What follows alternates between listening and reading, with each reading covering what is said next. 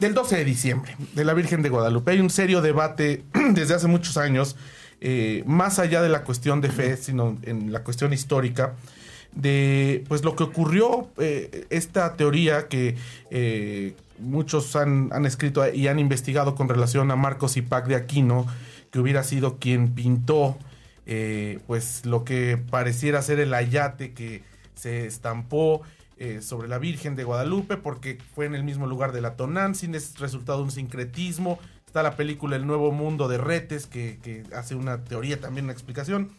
Pero usted como especialista en, los temas religiosos y, desde el punto de vista antropológico, pues, ¿qué, ¿qué, le parece a usted este fenómeno que, pues, junta millones de personas cada año, cada 12 de diciembre en la Basílica de Guadalupe? Bueno, son varias cosas, ¿no? Eh, espero que no me quemen leña verde saliendo de aquí. Eh, o sea, en definitiva, eh, una cosa es la discusión sobre la aparición guadalupana en sí, etcétera, la relación con el Tepeyac, que era donde evidentemente estaba la, una diosa Tonantzin, etcétera Prácticamente los documentos que hablan de la aparición son documentos a posteriori, ¿no? O sea, eh, podríamos decir que en 1638 comienza a ver los relatos de la aparición, el relato como lo tenemos hoy a la vista, ¿no? Em, entonces, eh, hay una cuestión que es la discusión de los historiadores y otra la de los creyentes.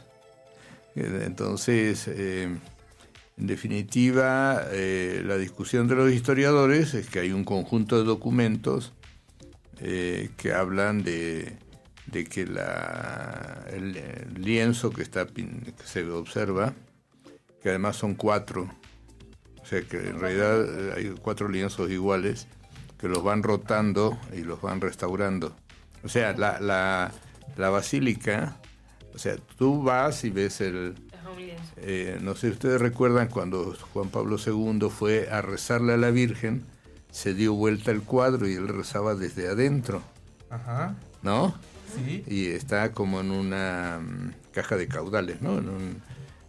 Eh, entonces, eh, el dato que yo tengo es que tienen cuatro lienzos iguales y les van dando mantenimiento, ¿no? O sea, se les tiene que el lienzo, hay un peritaje del un grupo de expertos de la escuela, del Instituto Nacional de Antropología que dice que es un está pintado sobre un lienzo de algodón. O sea, sí, existe un dictamen por parte de... Sí, sí, ah, porque además, bueno, siempre que se acercan estas fechas, de pronto surgen estos este, estudios eh, de la NASA y estudios científicos que no tienen ningún sustento. No, no, eso, donde, Pero empiezan a circular y la gente de pronto los cree. Y del carbono. Del carbono. y que son pruebas que no existen a todas luces y que solamente son cuestión de propaganda de la iglesia. Pero es importante eh, pues destacar que sí hay estudios por parte de la propia Escuela Nacional de Antropología. Del, Instituto. Del Instituto Nacional de Antropología. Nosotros tenemos el Instituto, la ENA es un centro de trabajo del Instituto y nosotros tenemos eh, la Dirección Nacional de Conservación y Restauración de Bienes Muebles e Inmuebles, que está en el convento de Churubusco, y ahí está la Escuela Nacional de Restauración, y, hay está, ahí la, dirección, eh, la Coordinación Nacional de, Restauración, y, y, hay un dictamen, etcétera, que está eh, desde hace 45 años, ¿no? O sea, hace mucho tiempo. Entonces, claro, el creyente dice que uno de los milagros de la Virgen es que transformó la yate de Juan Diego en un lienzo de algodón al óleo. O sea, entonces, eh, por eso la discusión no es, no es útil. O sea, una cosa es lo que los historiadores han trabajado y otra es lo que es la fe eh, popular, ¿no? En definitiva, eh, históricamente lo que está registrado, bueno, también la imagen se fue modificando, fue siendo retocada. Hay un estudio muy interesante de Javier Nogués que eh, estudia todas las reproducciones que se hacen de la imagen eh, a lo largo de la historia. No me acuerdo el nombre del libro, está editado por Fondo de Cultura Económica. Javier Nogués, eh, Javier con H, con X, perdón. Entonces, ahí muestra cómo le van cambiando el rostro, ¿no? Eh, y, Pero le van cambiando el rostro para hacerla parecer más latina. lo que pasa es que, claro, originalmente era más morisca. O sea, porque había un conjunto de vírgenes que se toman en la reconquista española, con la expansión de, del mundo cristiano sobre el Islam en, España, que era eh, hasta que en 1492 terminan de expulsar a los musulmanes, de, la península, ¿no?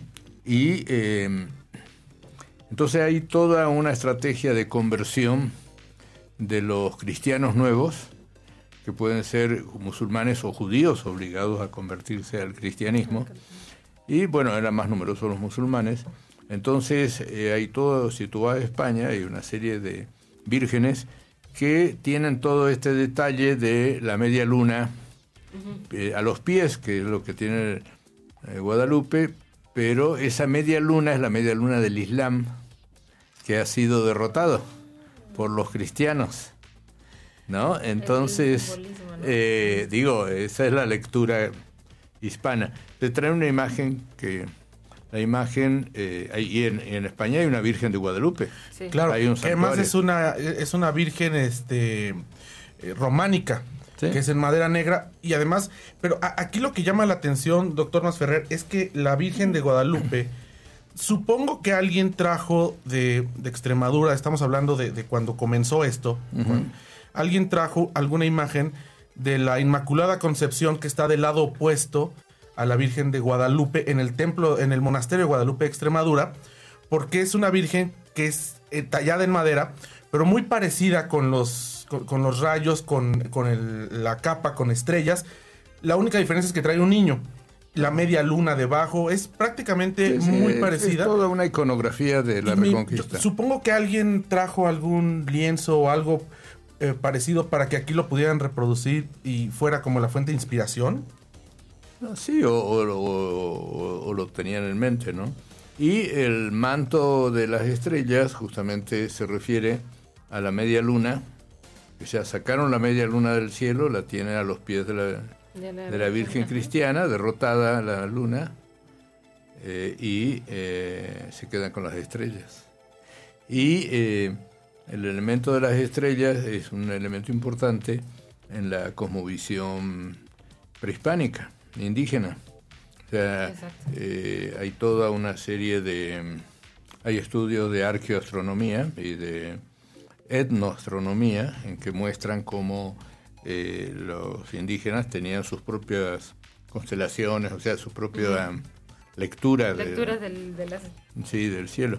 Y también hay que eh, destacar que la aparición guadalupana es el 12 de diciembre, pero en esa época regía el calendario juliano y no el calendario gregoriano.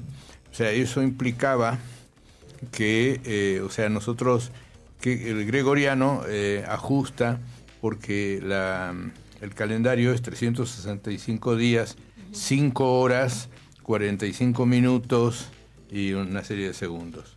Entonces, eso lo...